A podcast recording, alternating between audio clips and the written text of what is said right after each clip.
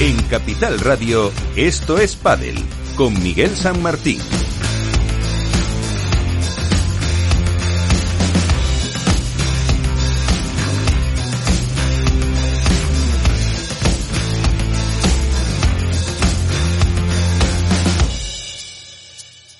Muy buenas, ¿cómo estamos? Un eh, día más para hablar de pádel y de todo lo que se ha movido alrededor de ese torneo que finalizaba en Chile. Ahora estamos en Paraguay ya dentro de este World Padel Tour 2023 con muchas bajas y con eh, el triunfo que nos dejaba en categoría femenina para la pareja formada por Alejandro Salazar, Gemma y con ese incidente con Claudia Jensen que tuvo que retirarse y todo lo que pasó en la final masculina que eh, se hizo al final un torneo más para Gustapia y el vallisoletano Arturo Coello. Con Félix Franco en la parte técnica, no nos enrollamos más y empezamos.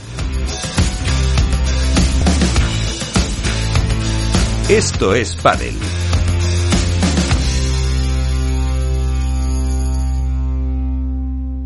Así viene la actualidad con Contrapared.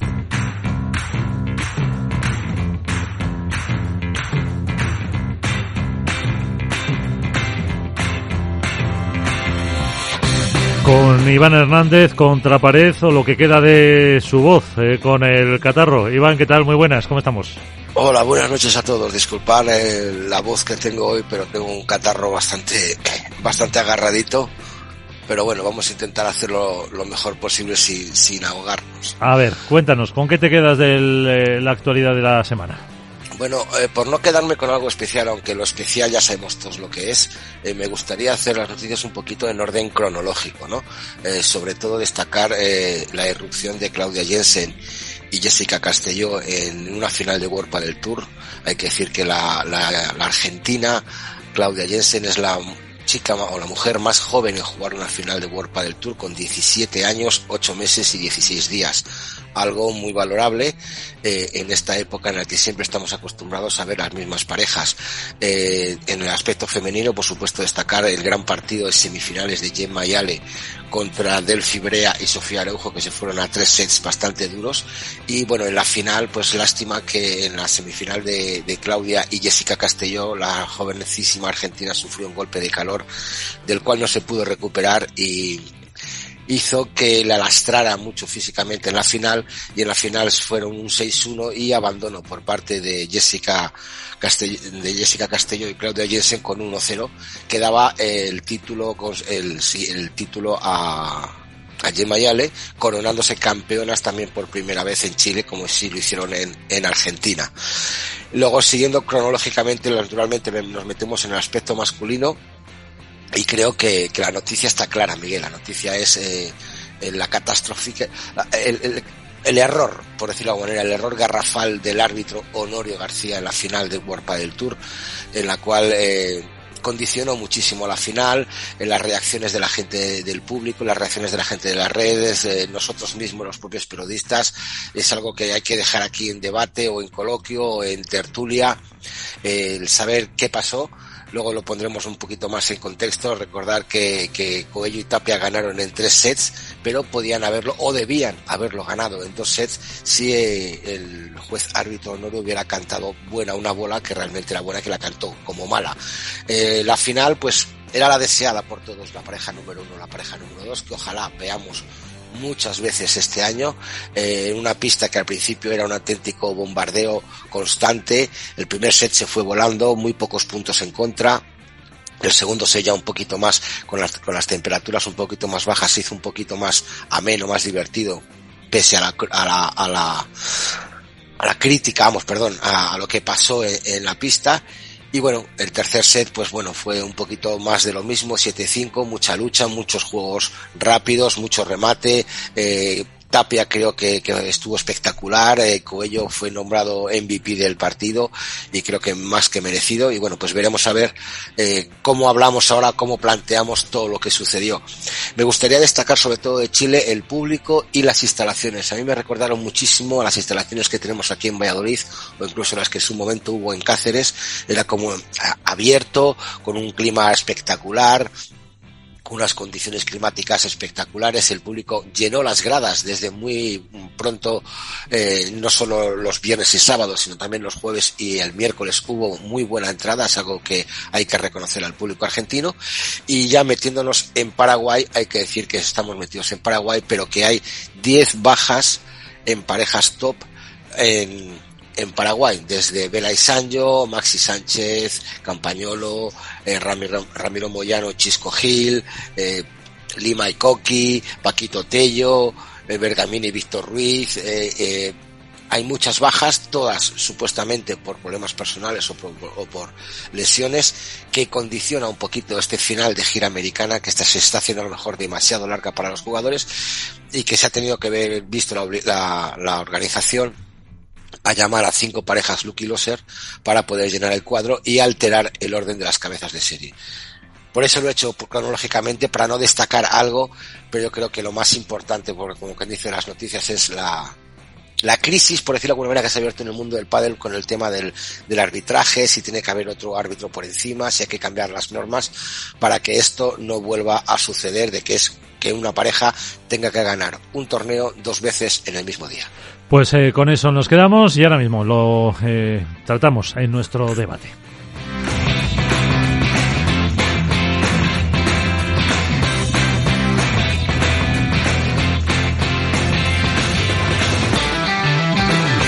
Esto es Padel.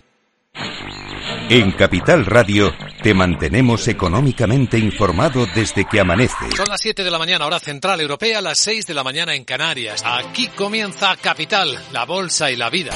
Haciendo algún break en el camino. Enseguida, hora trading, la hora más golfa de los mercados.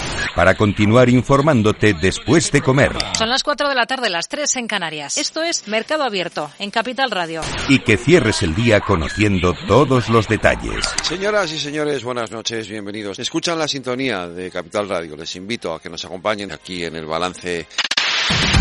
Capital Radio. Información económica de calidad.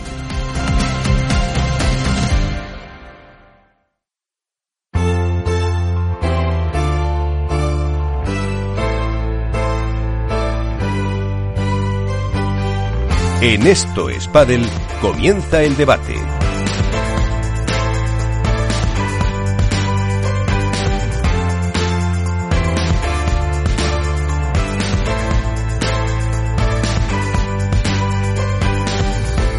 Comienza el debate para tratar un poco eh, lo que pasó en Chile. Lo contaba Iván después eh, de la final eh, femenina, pero ese fallo del árbitro de Honorio García provocó una situación eh, rarísima, que se tuviera que jugar ese tercer set. De ello vamos a hablar en los próximos minutos. Eh, enseguida espero también tener un invitado que estuvo ahí eh, con Nacho García, Padelazo. ¿Qué tal, eh, Nacho? también redactor de la sección de Padel del Mundo Deportivo. Muy buenas. Hola, ¿qué tal? Muy buenas. Álvaro López, eh, Padel Spain. ¿Qué tal? Muy buenas.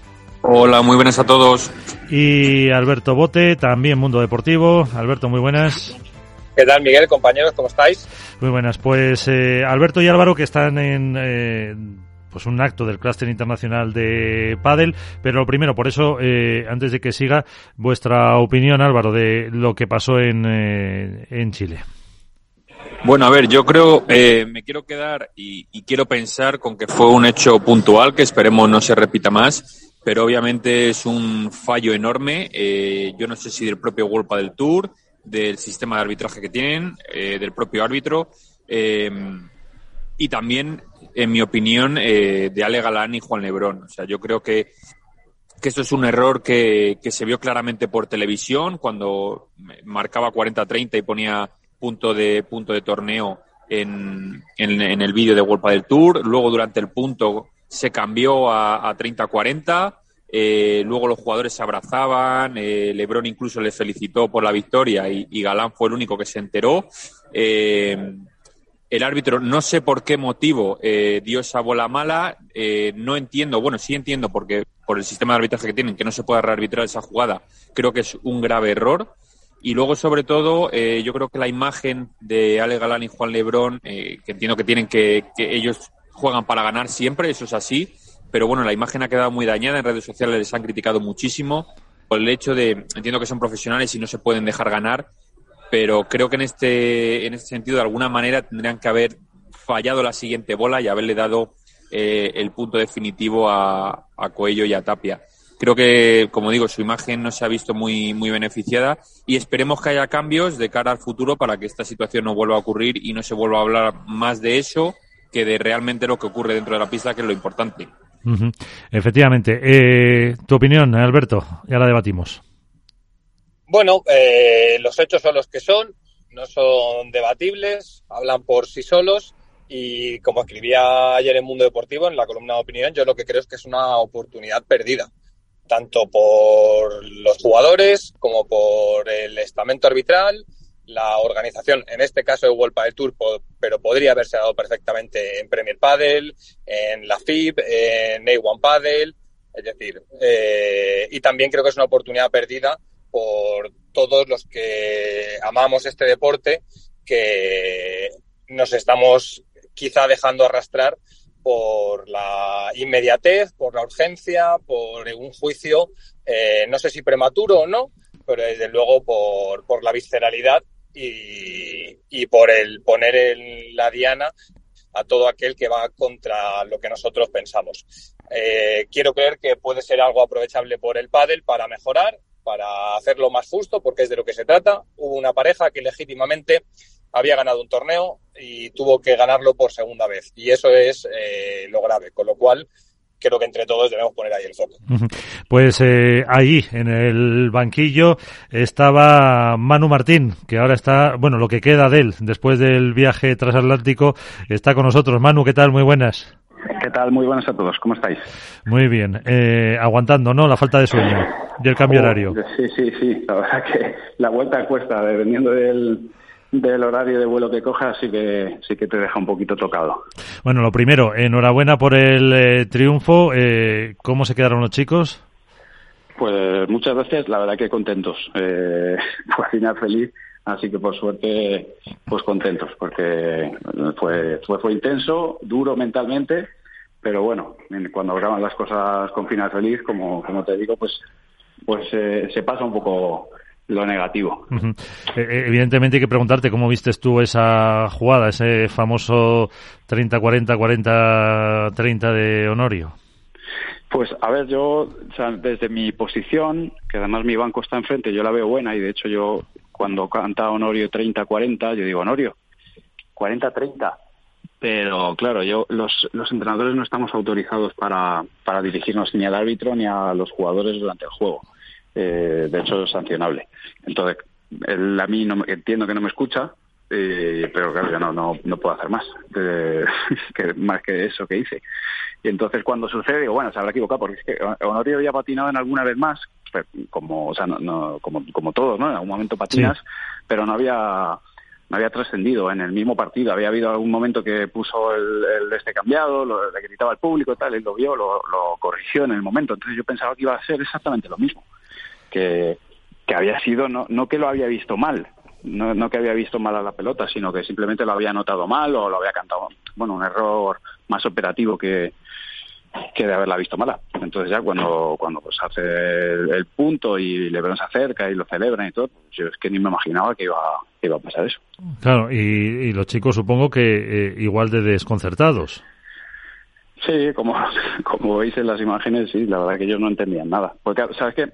Eh, al final esto es algo que lo hemos hablado con, con distintas personas, ¿no? Pero si, si tú en ese momento de foco de, de estar para cerrar un torneo como jugador, eh, Honorio canta y un burro volando, es que tampoco miras. O sea, no, tú estás a lo que estás. Eh, se sobreentiende que acabas de hacer un punto. O sea, es algo tan, tan obvio para todos que, o sea, que es verdad que la pelota va cerca de la pared, pero no es tan apurada como para decir, ostras, ha sido... O sea, por lo menos para nosotros que estábamos a pie de pista no se vio, quizá en función del ángulo de la cámara, te puede parecer más apurada, pero por lo menos de donde yo estaba sentado es que no había duda ninguna. Entonces era como algo tan obvio que te dice Honorio 40, 30, 30, 40 y no, creo que ni te, ni te fijas, ¿no? Lo, lo, como estás a otra cosa. Así que bueno, creo que van por ahí los tiros de por qué se quedaron tan sorprendidos. Claro, y, la, última por mi parte, mm, la postura de los eh, número uno, vamos, de Lebron y, Galán. Eh, había comentarios que debían haberla tirado fuera adrede, que no, pero mm, ahí eh, no sé qué se les dice o qué se ve o qué os comentaron. No, a ver, eh, por la parte de, de, Lebron, yo creo que Lebron había visto lo que vimos todos, ¿no? Que es una volea de, derecha de Arturo que entra y, después, pues, una pegada que, que, sale y se acaba el, que se queda el partido. De hecho, se acerca a, felicitar a los chicos. El tema es más por la parte de Galán. Pero, pero chico, ahí eh, yo es que no, no sé si es verdad que luego hay una hay una norma que te dice que si tú regalas eh, el punto de manera, o sea, no sé cómo es, ¿no? Como que te tienes que esforzar, no sé cuál es el, eh, la manera en la que se define. Sí. Pero que si, si Galán resta mal, Honorio puede aplicar el reglamento de otra forma y le, y le puede sancionar, ¿no? Entonces, eh, desde ese punto de vista, pues podría entender que, le, que Galán no, no, quisiera entregar la pelota o, o, no, o no restar con tal de no eh, incumplir eh, con, con, el reglamento. Pero es que Honorio ya había dicho juego City partido. O sea, que el partido había terminado porque el juez lo había dicho. Entonces, cuando se acerca Galán a, a pedirle que corrija a Honorio, Honorio se ve en la tesitura de, de, tener que corregir. Y yo decía, Honorio, por, mi, por mis hijas, que te juro que han, que ha entrado una pelota. Y, es cuando tocar, porque tú estás diciendo, pero ¿cómo me puedes, cómo me pides que vuelva a entrar a la pista a jugar? Si es que no, ¿cómo, voy a entrar a jugar? Si, si ya ha sido, si ya no has terminado. Entonces, bueno. Luego os dijo algo, aparte que se, o no tuvisteis Sí, sí, sí, luego al, terminar el partido nos pidió nos pidieron dos dos tanto tanto Lebron como Galán pidieron disculpas por la situación y, bueno todo es verdad que todo de alguna manera se relativiza con la victoria si es que ganar sana muchas cosas obviamente no si hubiera sido al revés la verdad que probablemente no, no te no te llena no el, el, por más que, que sea una disculpa que pudiera ser incluso sentida pero claro cuando tú sientes que, que todos sabemos eh, cuando, son muchos años jugando al padre y tú sabes cuándo te mereces una cosa y cuando no, ¿no? Y cuando tú crees o sientes perfectamente que mereces eh, algo, pues cuando no te lo dan, pues obviamente te sientes frustrado. ¿no? Y en ese momento yo creo que todos los que estábamos allí presentes físicamente, porque se ve de otra manera, veíamos claramente que el partido había terminado. Eh, rápido, si queréis alguna duda, Nacho, eh, para, para Manu, que, lo hemos secuestrado unos minutos. Sí, Manu, yo quería preguntarte una cosa. Verás, eh, a mí me ha sorprendido de toda esta situación, me ha sorprendido cómo ha sido capaz de tapar lo que yo entiendo que es más relevante de todo lo que ocurrió allí. Y es la capacidad de reponerse que mostraron tus dos jugadores a una situación que prácticamente hubiera tumbado a cualquiera.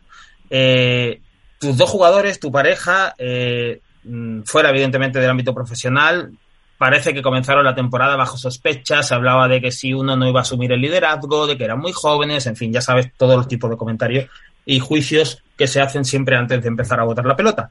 Y sin embargo, poco a poco se están encargando de desterrar todo ese tipo de ideas preconcebidas. Pero es que en la final de Chile, con la situación tan excepcional que se vivió, además de demostrarnos que juegan una barbaridad y que están para pelearle el número uno a cualquiera, nos mostraron un comportamiento y una eh, fortaleza mental que yo creo que ninguno de los que vemos desde fuera esperábamos que ocurriera así. Eh, desde luego tú tuviste parte que ver en ello por el trabajo de gestión emocional que hiciste con ello, pero eh, no sé, ¿no te da rabia que de alguna manera eso haya quedado como en un segundo plano cuando, en mi opinión, debería ser lo que ocupase el centro de la escena? A ver, yo no siento que hayan quedado en un segundo plano, ¿eh? ni mucho menos. Por, por lo menos así es como lo siento yo, como por, por, los mensajes de la, de la gente. Que lo que vende titulares a día de hoy en los medios de comunicación es la tangana, es el error arbitral. De hecho, el título es el error arbitral, papá, pa, pa. no es lo que hacen uh Coello Tapia, ¿no?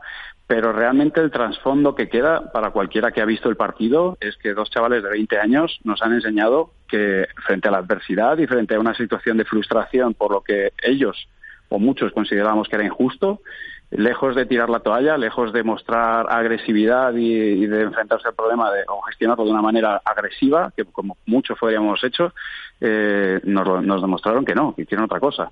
Y, y, lo sacaron adelante y volvieron a ganar un partido por segunda vez contra el número uno. O sea, que ya ganarles una vez es altamente difícil y a veces hasta poco probable.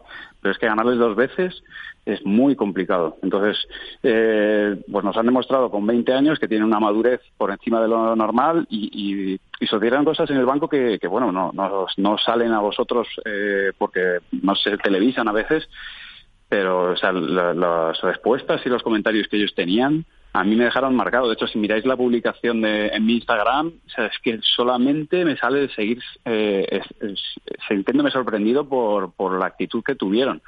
Porque realmente es que no es propia de, de, chicos de 20 años, que tienen 21 años, 21 y 23. Entonces, eh, en ese momento de frustración, yo creo que si yo estoy en su lugar, no hubiera actuado así. Entonces sorprende y dices, claro, es que por algo esta gente son genios, o sea, son auténticos genios, por eso no solamente golpeando la pelota, son genios en otros muchos ámbitos, pero que hay que ponerlos tan contra las cuerdas como han estado ellos para poder realmente ver de lo que son capaces. Y es el, motivo y, por lo que Tapia cuando termina dice que nos hizo más fuertes. Esto no, no, nos mata, nos hace más fuertes. Eh, está con nosotros también, se acaba de incorporar Isaías eh, Blayota eh, del diario Olé desde Argentina. Isaías, ¿qué tal? muy buenas.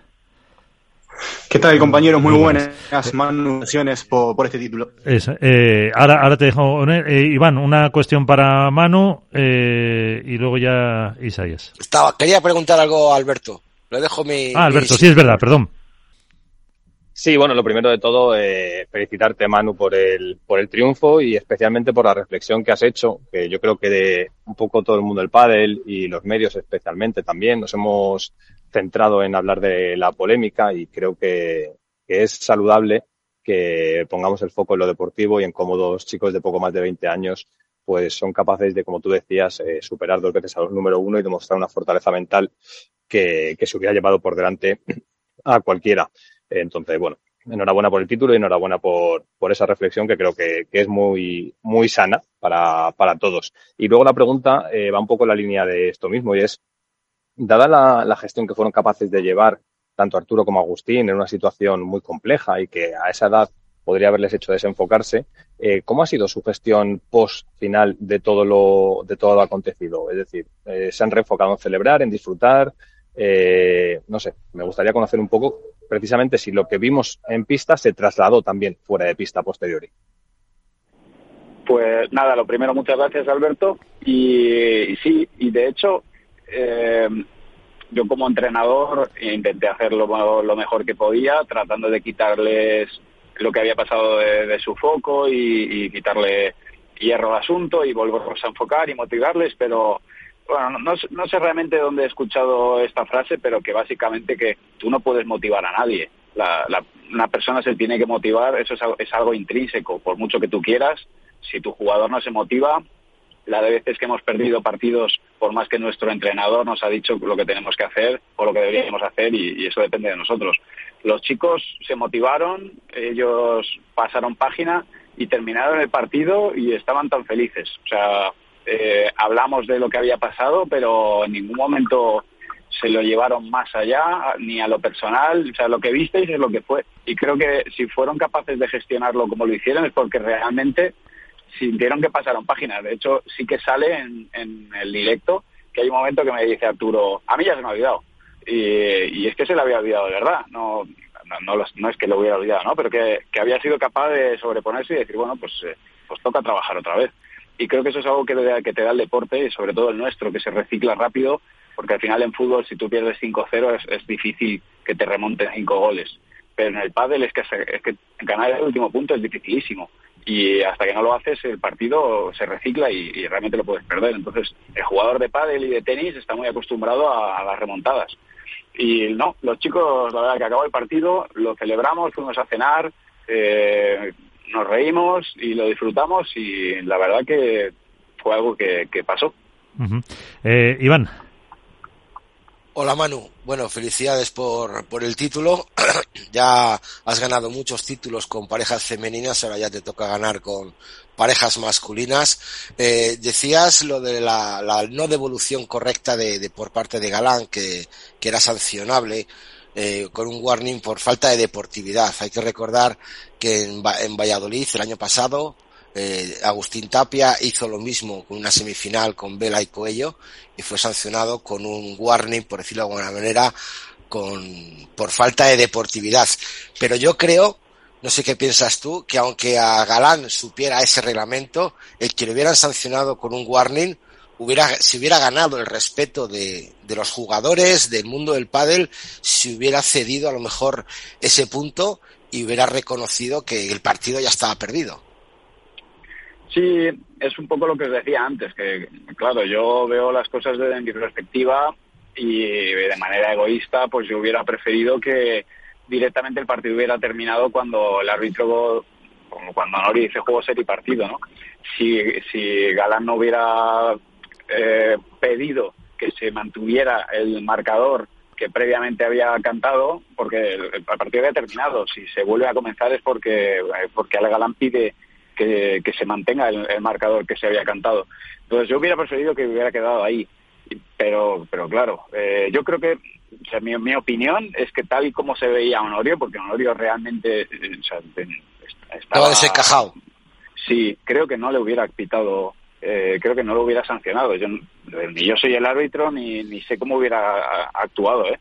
pero sí que me da la sensación por cómo se estaba empezando a gestar todo y las respuestas que me da a mi Honorio, que Honorio quería terminar el partido ahí, porque él se dio cuenta, de hecho le dice a Galán, es que me he equivocado, eh, es que, corrijo porque es que me he equivocado, Ale. Ya, pero sí, pero Manu, la pregunta es, si corrige un punto, porque se desdice del punto, ¿por qué no se desdice del final del partido? Porque si tú dices que lo que dice el árbitro según el reglamento ya no se puede volver a rearbitrar. Y ahí se, sí. vale, no se rearbitra ese punto. Pero en cambio, el último punto, después de haber cantado juego set y partido, sí se rearbitra, porque se desdice de eso. ¿Por qué sí, uno sí y otro no?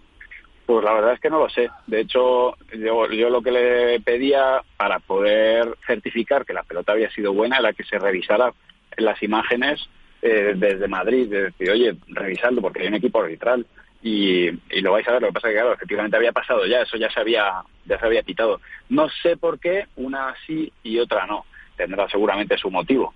Pero, pero bueno, es verdad que, oye, como te digo, yo a mí que me convenía como parte del equipo, pues obviamente me convenía acabar el partido ahí y no volver a, a, la pista porque es que es son Lebron y Galán, son la pareja número uno, son buenísimos y ya vimos que además eh, que empezaron a jugar incluso mejor, ¿no? Y, que son peligrosísimos, no, no, hay manera de ganarlos si, si se ponen así. Eh, Isaías. Manu, felicitaciones por, por, el título, por la gestión del momento en la final. Un poco mi pregunta apunta al mañana y, y, lo anticipabas con la respuesta anterior, donde nos contabas que el árbitro está en constante comunicación con eh, una mesa arbitral desde Madrid. Ahora analizado ya lo sucedido eh, y cada eslabón de responsabilidad, ¿vos qué crees que puede agregarse, quitarse o modificarse reglamentariamente eh, para evitar que esto vuelva a suceder y, a llamémoslo de alguna manera, quitarle la responsabilidad de ser eh, fair play al deportista de subsanar algún error eh, arbitral como en este caso?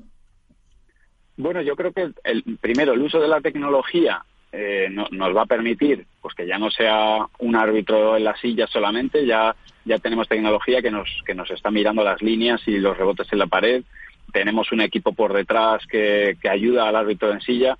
O sea, yo la verdad que a Honorio no, no le puedo decir nada, pobre, se equivocó como nos equivocamos todos, como que me equivoco yo todos los días en mi trabajo, solamente que delante de no sé cuántas mil personas, ¿no?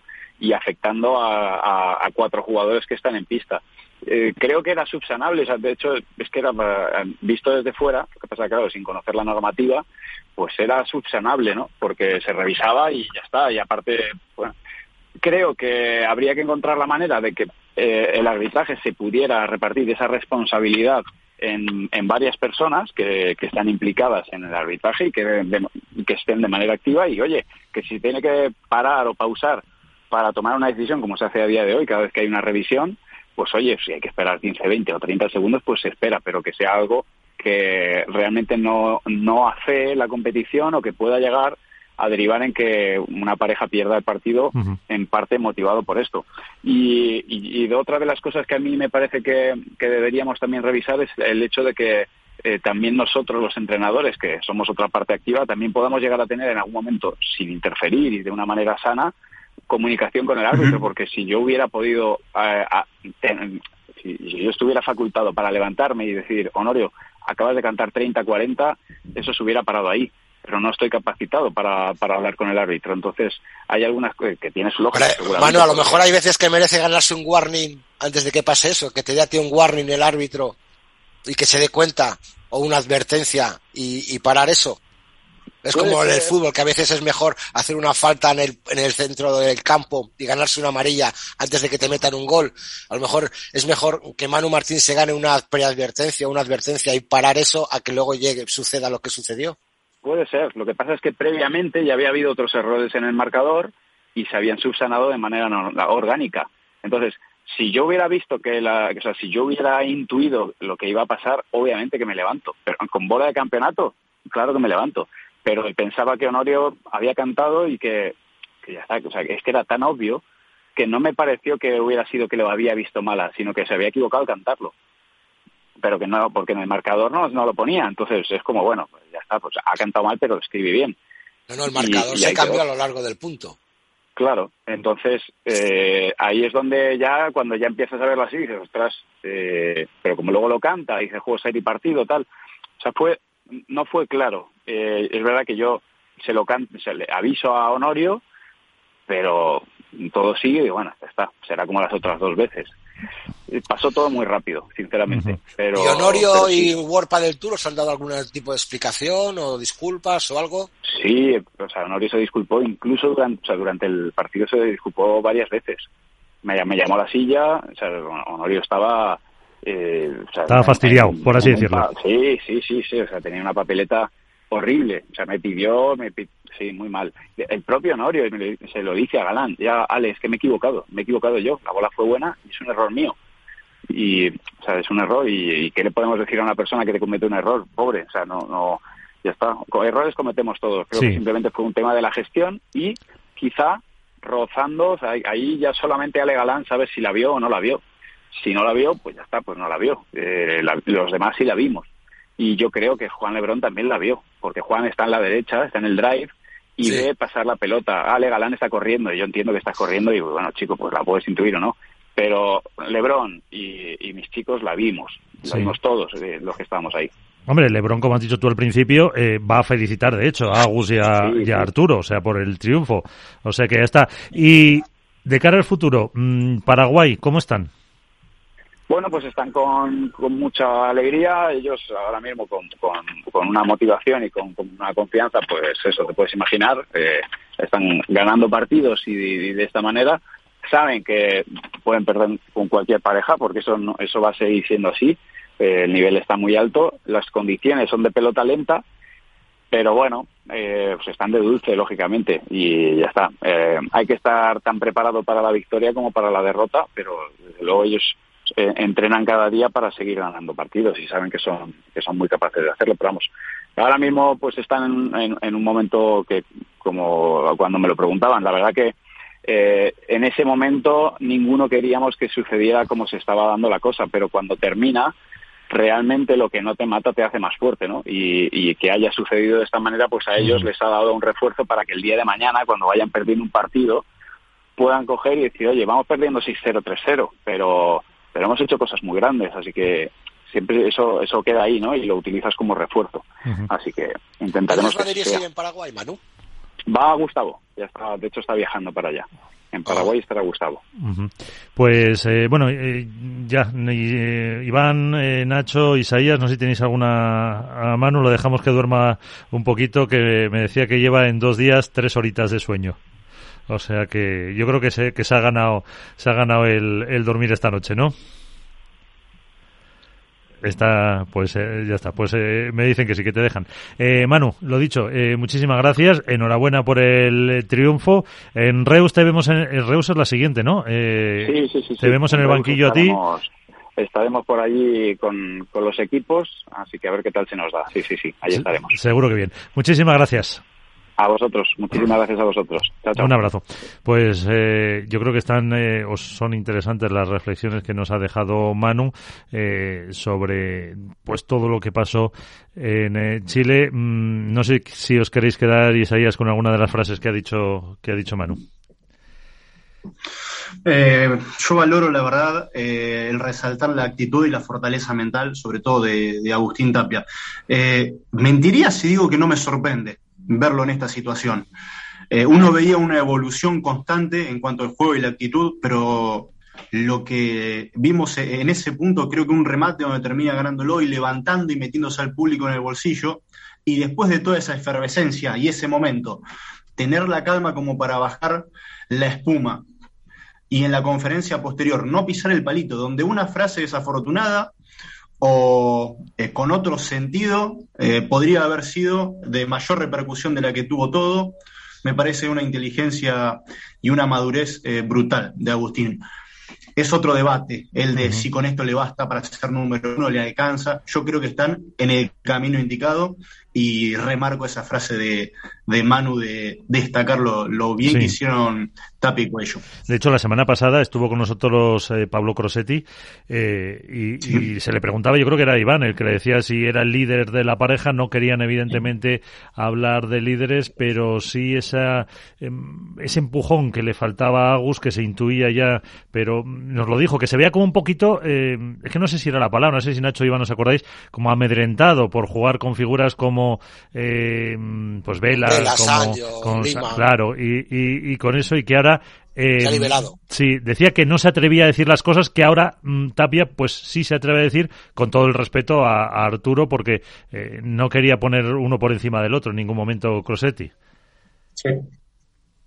Bueno, de hecho, en la entrevista, previo a la entrevista, él es el que da la voz de hagamos una entrevista normal. Y Sí. ayer lo hablamos con Alberto Bote de ¿se imaginan diciéndole eso a Vela? Eh, claramente no. Eh, hoy está dando el paso al frente, empezando a volar solo y eh, las primeras pruebas son, son muy positivas. Eh, Nacho, número uno. Sí, yo, yo creo que sí. Yo eh, la sensación que tengo es que efectivamente ha dado, ha dado un paso al frente, pero lo está haciendo además eh, con un, eh, un estilo de liderazgo propio. O sea, no es el, el- patrón de liderazgo que tenemos en la cabeza, que, que tenemos asumidos, que normalmente se da en, el pádel o en este tipo de, de deportes. Él está imponiendo un tipo de liderazgo eh, muy singular que creo que es el que le conviene a una pareja como la que tienen Arturo y él, porque no es un, liderazgo autoritario, no es un liderazgo de jerarquía, eh, tampoco es un liderazgo ostentoso, porque no va con él, eh, y sin embargo se nota el peso que tiene en la pareja. Eh, Arturo además lo, lo reconoce siempre eh, tras cada partido, en la entrevista de cada partido lo dice, cómo le, lo que le aporta, lo que le aporta Tapia. Y, y además en el mismo, después de la final, en esa entrevista que hace al, micrófono de Golpa del Tour, el mismo Arturo reconoce lo, el, el, papel y el rol que juega, además de Manu Martín, evidentemente, en ese, en ese partido, el papel que juega Tapia para levantarle en los momentos más complicados. Bueno, es, es, una cosa que desde luego yo me pasa un poco como, como Isaías. Desde luego yo no conozco a Tapia como, como Isaías, pero me sorprende porque no me lo esperaba pero no puse en tela de juicio que no pudiera ocurrir. A mí, yo aquí sí que quiero eh, recordar que había muchas dudas en torno a la pareja y en torno al rol que podía desempeñar eh, cada uno de ellos, cómo iban a acoplarse, lo típico de cuando las cosas vengan mal dadas, cuando tal, que si la pista lenta, quién va a asumir la construcción de juego, en fin, todo ese tipo de ideas y tal. Y, y nos está demostrando que al final lo primero es que se junte el talento y que conecte y luego lo demás se puede construir en torno a él. Y la verdad es que estos dos chicos talento tienen y les sobran. Iván. A ver, yo creo que ya lo dijo Pablo Crosetti, no es una dictadura democrática, ¿no? Ninguno tiene el, el, quieren ser líderes dentro de la pista, se cruzan. Yo lo he comentado varias veces, igual Isaías también lo ha visto, que no es una pareja que, que lleven dos meses trabajando, es que parece que llevan año y medio. Saben cuándo cruzarse, cuándo no cruzarse, sabe Arturo Coello que cuando la va, la bola alta, el tipo ya le viene en la final con Lebron y Galán agacharse tres veces, colocarse el casco, porque sabía que Tapia iba a saltar por detrás a, romper la bola. O sea, el sincronismo que tienen parecen eh, con el símil de, las nadadoras de natación sincronizada, ¿no? Saben dónde está el uno, saben dónde está el otro, lo que va a hacer el uno, lo que va a hacer el otro, y eso demuestra una madurez impresionante. Eh, saben que nadie es líder dentro de la pista, cada uno acepta su rol, las bolas bajas las pega Arturo, las bolas altas las topa, las pega eh, Tapia. Tapia tiene una confianza ciega ciega en que cuando Arturo se pone en la red ocupa tres cuartas partes de la pista y entonces, bueno, pues eso hace que una amalgama, un empaste que les da sobre todo muchísima tranquilidad. Y yo creo que a lo mejor también esa tranquilidad de juego también les valió en la final de, Chile. Pese a, todo lo que sucedió, dijeron, vale, vosotros queréis jugar otra vez, aceptamos el reto, nosotros estamos tranquilos, sabemos cómo jugamos, sabemos lo que podemos hacer y como se lo dijo Manu cuatro veces, creo que lo, lo, lo tengo guardado o lo oí al menos cuatro veces. Si este partido lo hemos ganado una vez, podemos ganarlo otra vez. Hay un y momento, con... Iván, hay un momento en la final, eh, porque en el tercer set eh, los números uno huelen sangre desde el principio, ven que, que, todo lo ocurrido les ha afectado directamente a, a Tapia y a Coello, sobre todo a Coello. Eh, y, y, huelen sangre y, y, van con todo por la final. ¿eh?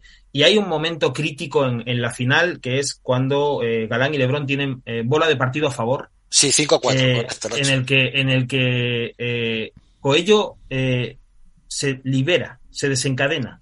Y es como una especie de reivindicación. Para llegar a ese punto antes, Tapia y Mano lo han levantado, porque hubo un momento en que Coello estaba fuera, direct, fuera directamente de la final.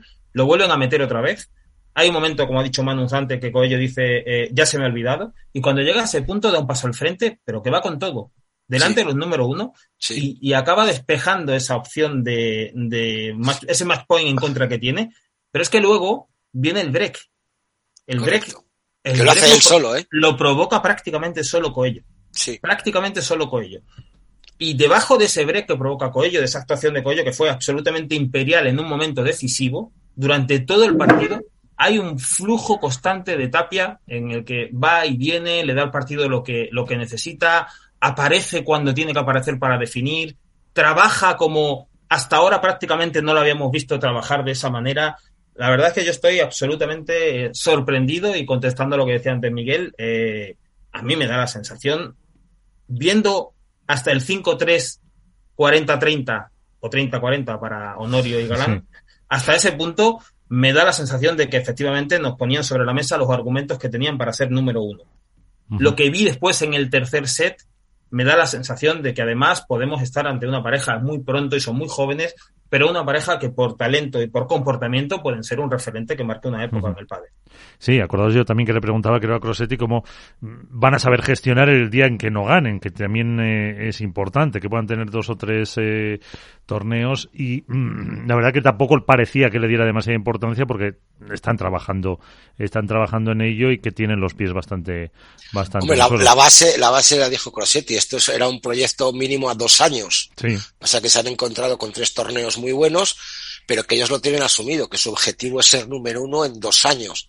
A lo mejor lo que dice Nacho, al ritmo que van de, torneos ganados, llevan tres de tres, van ya tres mil puntos, habrán restado más de dos mil ya a, a, Juan y Lebrón, están muy cerca y, y Lebrón y Galán no se pueden no se pueden despistar ni, ni un torneo.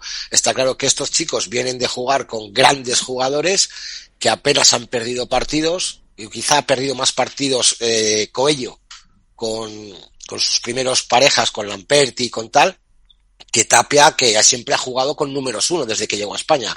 Juan Martín, Pablo, Pablo Lima, Sancho Vela, han ha perdido menos puntos. A lo mejor eh, ahí lo, le puede costar más a Tapia el perder un partido. Pero yo creo que sí que van a saber asumir ese, ese mal torneo o ese mal, mal día que tengan.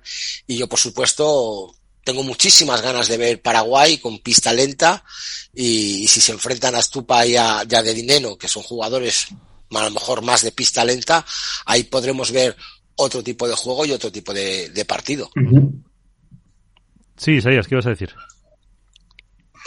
Eh, yo eh, realmente, primero, más allá de la sorpresa de los resultados de, de Tapia y Arturo, que uno por las características imaginaba que el comienzo iba a ser muy bueno, porque de hecho al no tener vacaciones, al empezar el lunes siguiente al Master Finals de Barcelona a entrenar y a agarrar el resto de las parejas como en un estado de construcción, eh, sumado a las condiciones de pista que en Medio Oriente y acá en, en la gira sudamericana en su mayoría son de, de canchas rápidas, eh, era un poco previsible que tengan buenos resultados, no tantos, no tres títulos y de esta manera ganándole dos veces a los número uno.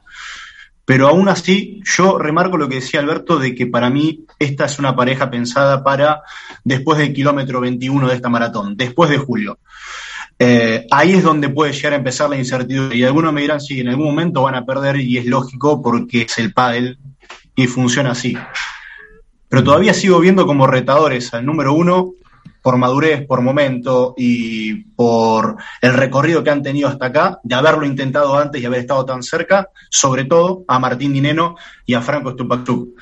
Eh, sí, tenemos una ventanita de la temporada. Eh, no ha pasado ni el 10%. Y esto es eh, realmente eterno. Perfecto. Eh, mm, si no hacemos eh, o dejamos este punto, si os parece, eh, antes de hablar también un apunte de las chicas, las nuevas parejas. Eh, terremoto propiciado un poco por la previsible eh, pues ruptura de Tello y de Paquito eh, todo lo que ha desencadenado con Momo, con Alex, con Garrido, con Chingoto, etcétera, etcétera eh, desde Argentina em, Isaías ¿Cómo se ha visto esa no adaptación de Paquito a la derecha y la ruptura con, con Tello y esas nuevas parejas que se están formando? Eh, después de, los primeros resultados, sí. Eh, ahora con el diario del lunes quizás empiezan los cuestionamientos de por qué no tomaron esta decisión antes. Yo creo que ese título en México fue como un, oasis en medio de incertidumbre que los empujó a tomar la, la decisión de probar después de una pretemporada. Eh, por el lado de Paco creo que sale mejor parado porque vuelve a su posición natural y encuentra una derecha que le va a aportar en cuanto a sus condiciones lo que él necesita o lo que él necesitaría. Habrá que ver que más allá del cambio de posición, sí, termina encontrando buenas sensaciones él desde el juego, desde la motivación y la, y la competición en sí. Después estoy a la expectativa de entender la decisión de Alex Ruiz, sobre todo. Eh, a mí es algo que no termina de, de cerrarme, o yo no termino de entenderlo. Y detrás de cada cambio de pareja hay una historia para contar y va a ser muy interesante escuchar primero los argumentos de Alex cuando cuente por qué toma esta decisión de, romper lo que para mí era una de las parejas sacando a Galán Lebrón por resultados que mayor eh, proyección a largo plazo les ponía y de repente se encuentra con una situación trunca. Eh, y por el lado de Juan Tello, es una re readaptación, porque después de jugar ocho años con una derecha eh, de construcción de juego, defensiva, de un umbral de errores no forzados muy bajo, pasa a jugar con Paco, que fue un experimento corto, sí, pero que más desestabilizador desde la cabeza, desde la motivación que otra cosa, a jugar con un zurdo, que ya lo hemos visto cuando compartió eh, pista con, con Stupaksuk, Sí. donde él le gusta arriesgar y le gusta eh, asumir el protagonismo ofensivo. Eh, es una incertidumbre, yo pongo un signo de pregunta ahí. Le respondemos, Nacho y, o Iván. Yo la pareja que más me sorprende que Sí. rompa exactamente, lo de Momo y, y Alex Ruiz, una pareja que estaban haciendo una temporada extraordinaria, que el año pasado también terminaron muy bien, que se les veían muy bien empastados, todo el equipo de Málaga, eh, y que para mí eh, Momo eh, la- es una de las mejores eh, eh, zurdas, por decir la manera, de, de jugadores Reveses, de sí. revés que hay en, en- en la liga, en la liga del pádel. Yo creo que, que esto me sorprende, pero a lo mejor lo que dice, lo que podemos pensar todos, ¿no? Que no quiere dejar pasar la oportunidad a Alex Ruiz de jugar con, con un jugador como Tello, pero también podemos preguntar por qué no juega con Paquito, que también es amigo suyo, conocido, sabe cómo juega, han jugado mucho en la Federación Andaluza. A lo mejor ahí mm, el andaluz que tenemos en- aquí en el, en el corrillo, eh, que es Nacho, sabe algo de por qué no pueden jugar juntos. Pero bueno, yo creo que es una apuesta y veremos a ver, por ejemplo, eh, Momo supuestamente va a jugar con, con Yanguas, pues veremos a ver cómo se acopla también esa pareja. A mí la pareja que más me sorprende que, que, que se rompa, me gusta mucho la de Paquito y, y Chingoto, yo creo que, que va a ser, le va a dar un plus también a Paquito de tranquilidad, de sosiego, de gente de Chingoto que es un tipo que, que barre absolutamente toda la pista. Eh, hay similitudes, ¿no? Con, con Dineno, en ese sentido, con Sí, la pareja que formó sí. con Dineno. Sí, sí, sí, hay muchas similitudes, eh, quizá, pero fíjate que eh, Chingoto, eh, yo le veo quizá, a, para mí, eh, y me van a llamar loco, un punto por encima de, o medio punto por encima de, de Martín. Porque el para mí, eh, ya no sé qué es Nacho, estás girando la cabeza, pero, pero bueno, ya sabes que yo voy un poquito- soy un poquito aire libre.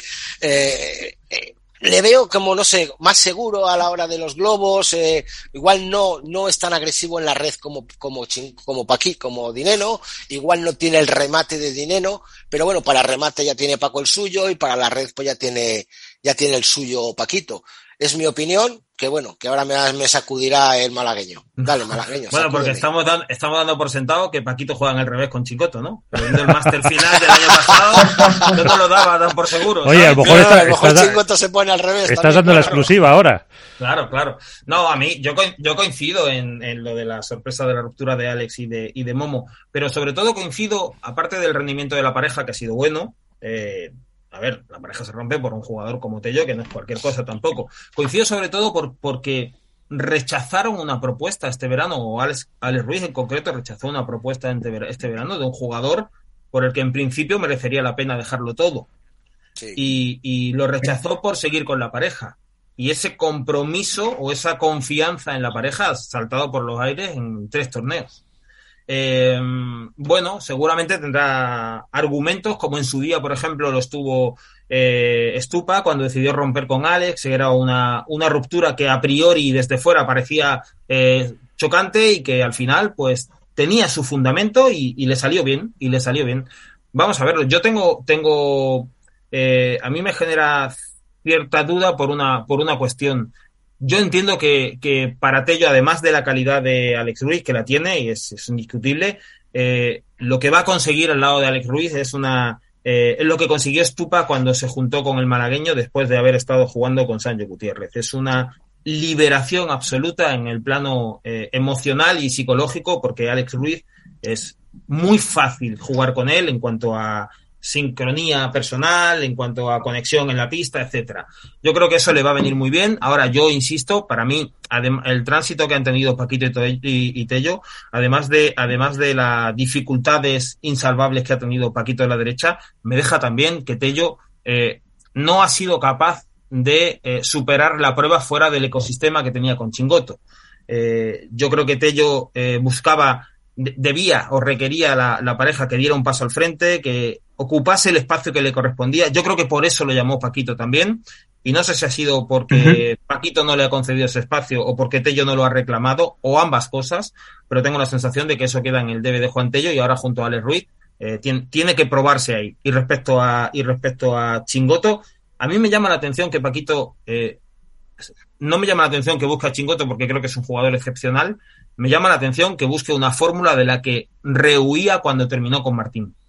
Si Paquito fue a buscar a Juan Tello, precisamente fue por eh, el, la exigencia que le suponía jugar con un jugador de esas características, exigencia física, exigencia mental, tener que aportar eh, la definición, el desborde, un desgaste enorme, que dio muy buenos resultados, pero que él entendió en su momento que le, que le sobrepasaba, y sin embargo va a acabar eh, buscando otra vez esa fórmula, que desde fuera vemos que es una fórmula de éxito, que le viene muy bien, como ha dicho Isaías, a, a Paquito, pero que era algo de lo que él en principio salió huyendo cuando buscó a, cuando buscó a Juan Tello. Así que bueno, vamos a ver qué, cómo se da ese. Y los esa de Paquito unión. y Alex, ¿por qué dices tú que no? Bueno, ellos se llevan muy bien, ¿eh? Son, son dos jugadores que son, se conocen desde, desde hace muchísimos años, han jugado juntos en selecciones y tal, pero son jugadores que no los veo jugando juntos. Ahí está la reflexión. Ahora escuchamos a Isaías. Eh, bueno, yo creo que la gira sudamericana se va cerrando de mayor a menor, eh, de aquel lío y escándalo de la baja de Galán Lebrón a esta final en Chile, ya con un cuadro bastante mermado, a un torneo en Asunción donde creo que la mayoría ya estamos empezando a apuntar a Granada por el recambio de parejas y demás. Eh, el atractivo me parece que va a pasar por volver a ver ese enfrentamiento entre Galán Lebrón y ello o la aparición de los superpibes. Después es un cuadro con 10 bajas muy fuerte, un torneo eh, paraguayo donde el pádel ha crecido demasiado, lo han visto en Chile con, con tribunas llenas, pero que indudablemente me da la sensación que esta gira sudamericana es, por un lado, demasiado larga para muchos jugadores, y por otro lado ya se está empezando a pensar en el 2024, donde todas las informaciones apuntan a que estos puntos eh, no tendrían el, mismo valor que los de Premier Padel. Y en ese sentido, mm, las bajas, eh, ¿creéis que es eh, todas las bajas que ha contado Iván antes para este torneo de Paraguay es la llamada nueva normalidad del pádel? O sea, el que cada uno pueda elegir dónde va. Sí, bueno, eh, ahora creo que los que los que se están quejando de esto, sobre todo de promotores, son los que antes pedían que los jugadores deberían ser libres de elegir a, qué torneo concurrir. Correcto. Eh, es una contradicción.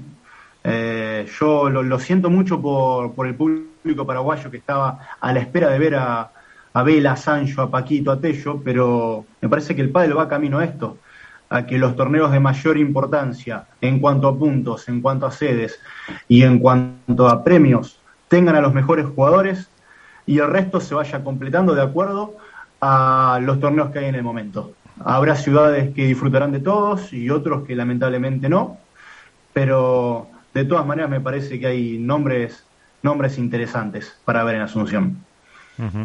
Eh, ¿Cómo lo veis vosotros, Iván Nacho? Pues hombre, yo mira, viendo el cuadro que de Paraguay que estaba diciendo Isaías, eh, pues veo que se van a encontrar otra vez eh, Leo Asburger y Tino Livac con Martín y Estupa, supuestamente si todo va a lo normal en cuartos de final, y que luego en semifinales pues tendremos un Estupa Dineno o Livac Ausburger con Galán y Lebrón que va a ser también interesante en una pista un poquito lenta. Recordar que el año pasado en Buenos Aires Alejandro Galán y Juan Lebrón vencieron a los superpibes o los megapibes o, o los nuevos pibes, ya no sé cómo llamarlos, en 6-3, 6-2 en, en Buenos Aires. Entonces veremos a ver ahora Cómo, cómo, se enfrentan a ellos.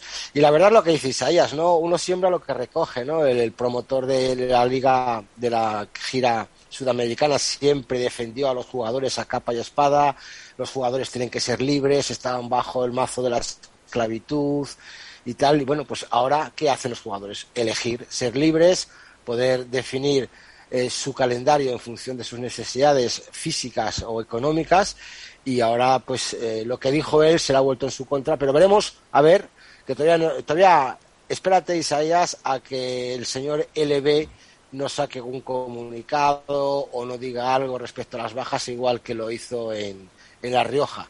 No sé si a lo mejor World del Tour le ha frenado porque hemos visto que en Chile ha estado muy comedido, muy tranquilito. Solo ha salido a entregar el premio al MVP a Arturo Coello. Pero a lo mejor no descartemos que una salida de pinza eh, salga por ahí. Hay que recordar que el Pro Am que hizo en Chile fueron todos jugadores Nox y jugadores Adidas. Eh, por eso te digo que no muchos jugadores asistieron al programa, fueron eh, obligados, por decirlo de alguna manera, por las propias marcas. Veremos a ver ahora en Chile si dice algo o no. Y todos estamos con la mirada, no en Reus, porque en Reus es un challenger, puede haber muchas bajas, pero en Granada las nuevas parejas van a intentar, voy a decir una frase que le gusta mucho a Nacho, en marcar el orden mundial del pádel. Eh, bueno, a ver, eh, en contraposición, ya para terminar, porque hemos hablado todo de los chicos, no hemos dicho nada de las chicas, que mm, parecen ajenas a todos estos mm, problemas extradeportivos que puede decir que ha habido en este torneo, ajenas a los cambios de parejas, ajenas a las eh, bajas para ir a Paraguay. Mm, ¿Demasiada tranquilidad o no? ¿O es lo que debería ser? ¿Cómo lo Bueno, son las ganas que tenían. Yo creo que son las ganas que tenían ellas de visitar Sudamérica. Nunca habían estado en Sudamérica como tal, como torneos, como giras. Entonces, las ganas les están, eh, les están pudiendo. Ayer mismo vi un videoblog de Manu Martín entrevistando a Alejandra Salazar diciendo que, que se está haciendo larga, que están cansadas, que tal, pero que tienen muchísimas ganas como quien dice, de recuperar el tiempo perdido que no han estado las chicas en Sudamérica jugando torneos. Ten en cuenta que, que de toda la vida que lleva el World del Tour eh, nunca habían estado en Sudamérica, nunca habían estado en Buenos Aires, nunca habían estado en ningún sitio. Entonces, las que tienen las jugadoras de dejar su sello y de demostrar que el pádel femenino también es posible en, un circuito como World del Tour, como Premier, como A1 Paddle, creo que es necesario. Pero lo que sacaba el otro día Isaías y su equipo de 2010 me pareció un dato espectacular. No sé si fue Isaías, corrígeme si no me equivoco. Corrígele, 35 partidos, 34 habían ganado Ale y Gemma. ¿no? Habían ganado todos los torneos excepto la espectacular no sé si ese, es el dato el correcto, están todavía un peldaño por encima. Me encanta la evolución de Martita y Bea, eh, que están ahí a puntito de, caramelo y sobre todo la, la, irrupción de, de, Claudia Jensen, que es un aire fresco para no ver siempre las mismas caras en las finales. ¿Y Isaías? Eh, a ver, por mi parte también, yo remarco todo lo que, lo que viene diciendo Iván. Em, destaco de Chile la, la confirmación de todo lo que empezamos a suponer de esta, este crecimiento abrumador que está teniendo Claudia Jensen, donde ya con 16 años eh, intuía de ratitos, el año pasado fue mucho más constante su, su nivel y este año arrancó eh, avasallando, cayendo en semifinales de, de, Abu Dhabi y haciendo acá su primera final, una final a la cual todavía no pudo competir, pero eh, por cuestiones, creo yo, de, de, físico, de lastre, de lo que ha significado todo. También destaco la buena actuación que ha tenido Del Fibrea. Para mí el partido de torneo sacando ese, ese tema puntual de la final masculina fue la semifinal de, de Delphi y Sofía Araujo contra Gemma y Alejandra, que siguen ratificando porque son las número uno. Y me quedé con ganas de ver un poquito más de, las gemelas, con ganas de ver un poquito más de Ari y Paula. Eh, te digo, hay tantas parejas buenas que en definitiva alguna va a terminar cayendo, pero yo no sé si ya me puedo empezar a anticipar para los pronósticos de Asunción. Venga. Pero va mi asterisco y creo que en Asunción van a terminar festejando Bea y Martita yéndose victoriosas de, la gira sudamericana. No es fácil, ¿eh? porque Gemma y Ale están monopolizando todo, pero eh, vamos a, poner una fichita ahí. Mira, está, se te ha adelantado Nacho, aunque a Nacho no le gusta poner a, a, sus chicas, pero bueno, eh, con eso ya... ¿Y en chicos ya, Isaías? Eh, y en chicos yo voy con Estupa y con Martín. ¿No habías dicho antes Lisandro Borges? no. no, no entró en cuadro. No entró en cuadro. Bueno, igual tiene Eso te iba a decir una Wilcar ahora. Eso, eh, iba, de pareja con, con Iván, por cierto. Eh, bueno, pues si no tenéis ningún apunte de, las chicas, ya ha abierto eh, la porra los pronósticos Isaías. Eh, ¿Con qué os quedáis? Mira, yo tengo apuntadas las de Alberto. Las de Alberto está claro que son Juan Galán, Yale y Gemma, para que lo apunte, lo tengo apuntado aquí. Álvaro de Padel Spain, apuntado por Leo Asburger y Tino Livac. Ah. Y por las chicas Lucía Sainz y Aranza Osoro. Yo voy a apuntar en chicos a Tapia Coello y en chicas a Sofía y Delphi Brea. Bueno. Bien. Y ahí les lo dejo a Nacho. A ver, bueno, yo me, quedo con Ari y con Paula. Yo, por cierto, sí tengo que decir dos cosas de las chicas. La primera que Delphi, eh, la actuación de Delphi fue estelar. Sí. Es, eh, es para mí ha sido eh, la actuación del torneo. Las semifinales esas, para mí fue la actuación del torneo. Y si ese es el nivel de Delphi de esta temporada y le acompaña Sofía, tenemos a una pareja que puede no sé si aspirar al número uno, pero de luego sí va, sí va a pelear por estar arriba, por disputar los títulos. No sé si viste cierta precipitación, Nacho, perdona, con Sofía. Eh, en algunos remates que intentaba hacer, eh, hubo un juego que lo perdió, los cuatro, tuvo cuatro fallos seguidos. A mí me parece que, que Delphi y Sofía son una pareja que evidentemente han mezclado bien, ¿no? Hemos visto el resultado que han hecho, pero juegan a cosas, a, cosas diferentes. Y, a mí a título individual la actuación de Delphi me, me fascinó, la verdad, y creo que, no sé, me da la sensación, me da la sensación de que si ese es el nivel, no sé si van a terminar juntas. ¿eh? No, no descarto una llamada de alguna pareja de arriba. Y el otro apunte que quería hacer de el otro punto que quería hacer de del pádel femenino es que me sorprendió mucho la tensión que se vivió en el banco de Alejandra Salazar y de Jen Madriay durante eh, el campeonato, eh, durante buena parte de la semifinal. Lo gestionaron bien, pero hubo momentos en el que el fuego era era demasiado amenazador para sacar adelante el partido. Eh, no sé, quiero ver, quiero ver más de la pareja. Tuvieron un buen resultado, pero quiero ver más de la pareja porque ahí me pareció que iba algo más allá de un simple calentón puntual. Bueno, ahí que. ¿De chicos a quién apuntas? Y de chicos. En, en, chicos, no tengo más remedio que apuntar a los tricampeones. Ah, eh, y a, a, ver, tapia, no, si estoy pensando a ver lo que me habéis dejado a mí. Eh, bueno, en chicas eh, vamos a tirar por eh, Virginia y Tamara, dentro de lo que me ha dejado. Mm. Y en chicos, eh, pues eh, vamos a despedir con Victoria, Momo y Alex, porque sí están juntos, ¿no? En Paraguay. A mí lo, sí. lo esto de tener la llamada con Zoom, cuando has dicho, Nacho, lo de mm, eh, Delphi que podría recibir una llamada, la sonrisa de Isaías ha sido muy significativa. algo sabe, algo sabe Isaías y se lo calla. No, sí, señor. Sí, sí, algo sabe y se lo calla. Yo... Algo saben y se lo callan. Hombre, bueno, y, y, se lo calla. Se re, igual se ha reído porque lo he dicho en condicional, ¿sabes? Y no era el, no era el tiempo verbal adecuado. Sí, sí, sí. O ha recibido no, ya. ¿no? No, no, no, realmente. eh, yo, yo pienso igualmente como Nacho. ¿eh? A mí me parece que Delphi tiró de la pareja en buena parte con Tamara, a pesar de las lesiones, y ahora con Sofi también. Y no, no me parecería para nada descabellado. Pero a día de hoy, al menos por lo que yo sé, todavía no, no ha sucedido nada. Nadie ha movido ficha en mm. cuanto a el cuadro femenino. Pues eh, Isaías Blayota, Diario Olé y 2010 también, eh, Nacho García, Padelazo y Mundo Deportivo, eh, Iván Hernández Contrapared. Muchísimas gracias por estar con nosotros una semana más. Eh, de verdad, un placer eh, compartir con vosotros y aprender un poquito de los que más saben. Muchas gracias y hasta el próximo programa.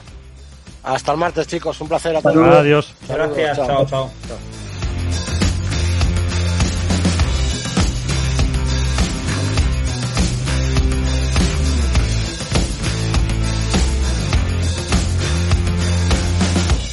Nos vamos, eh, ponemos eh, punto final a este programa marcado por ese eh, triunfo de Agustín Tapia y de Arturo Coello en el, la prueba de Chile y con esa polémica que se generó por el error arbitral, que sí, que en el pádel también hay errores arbitrales.